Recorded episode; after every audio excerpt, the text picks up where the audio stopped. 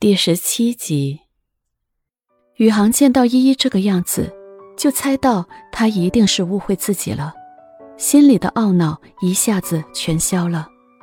明天我会找机会和大家说清楚，张涵雅是你妹妹。不要，不要说！依依惊慌的说道。怎么，你宁愿别人误会，也不愿意认她吗？别人怎么想不重要，可是如果你说了，我妈妈就知道。我知道她不是我的亲生妈妈了，说不定会难过的。那好吧，不过你以后不要误会我，她长得还真的有点像你。也许吧。不早了，我要回去了。我明天早上有早课。都已经九点了，你别回去了。不行，我还有个素描要做，是画室明天要用的。好吧，那我送你回去。宇航说着，便要带着依依下楼。他已经有了自己的车，这是爷爷送给他的大学礼物。不用了，我骑车来的，很快就到了。你喝了酒，还是早点睡吧。依依说着就要离开。如果有一天，花花和我之间你只能选一个，你会选我吗？宇航一副很认真的表情。你胡说些什么呀？画画是画画，你是你，为什么要只能选一个呢？我觉得你对画画的热情远远高于你对我。宇航有些落寞地说：“宇航，你知道我们的画室为什么叫如心吗？如心般纯净，如心般热烈，如心般自由，如心般无邪。爱一个人是在心里，而画画。”就是画我们心里的那些美好，当然还包括爱。一说着，眼睛里满是真诚。不早了，你早点回去吧。到了发信息给我。嗯。一急急的离开了宇航的学校。宇航郁闷了多日的心终于晴朗了。他收拾完房间，坐在沙发上，看见月色清龙，不禁有些发呆。一晃五年多了，自从他和依依开始交往，从高中到大学，这五年半的时间里，他过得很开心。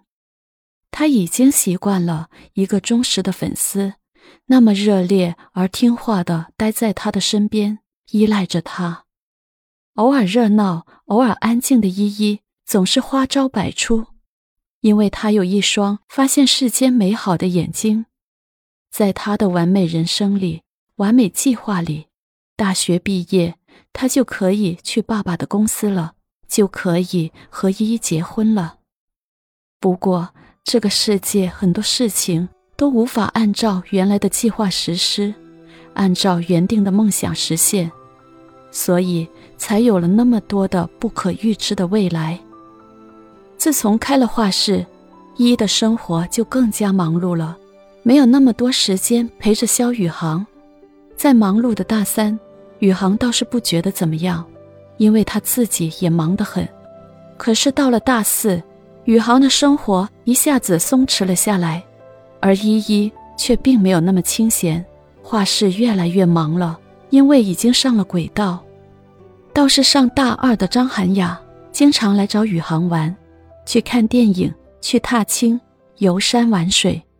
因为张涵雅不是这个城市长大的，她对这里充满了好奇。反正有时间，宇航倒是愿意开着车带她四处去转转。开始是他陪着张涵雅，渐渐的，他发现其实张涵雅也在陪着他。各种传闻此起彼伏，因为依依不让宇航说涵雅和自己是姐妹。所以宇航也就一直缄口不言，别人爱怎么说，爱怎么看，都是别人的事情。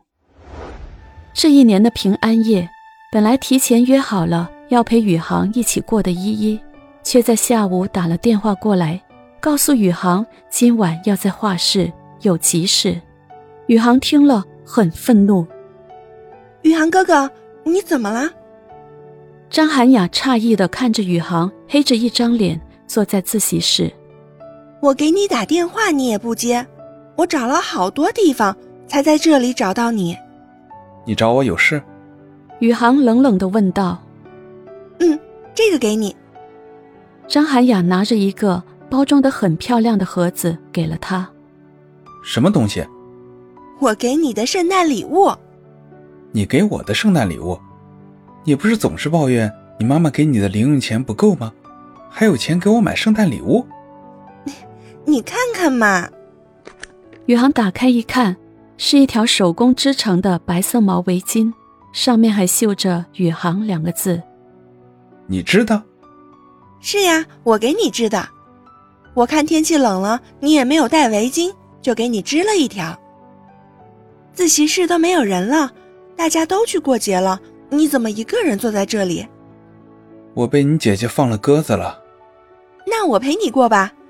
我今天没有约任何人，他们都去 KTV 了。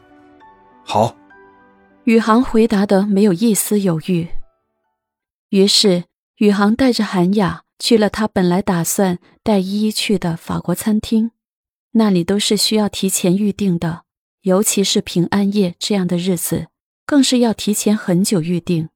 宇航为此早早就定好了，可是最终一也没有来。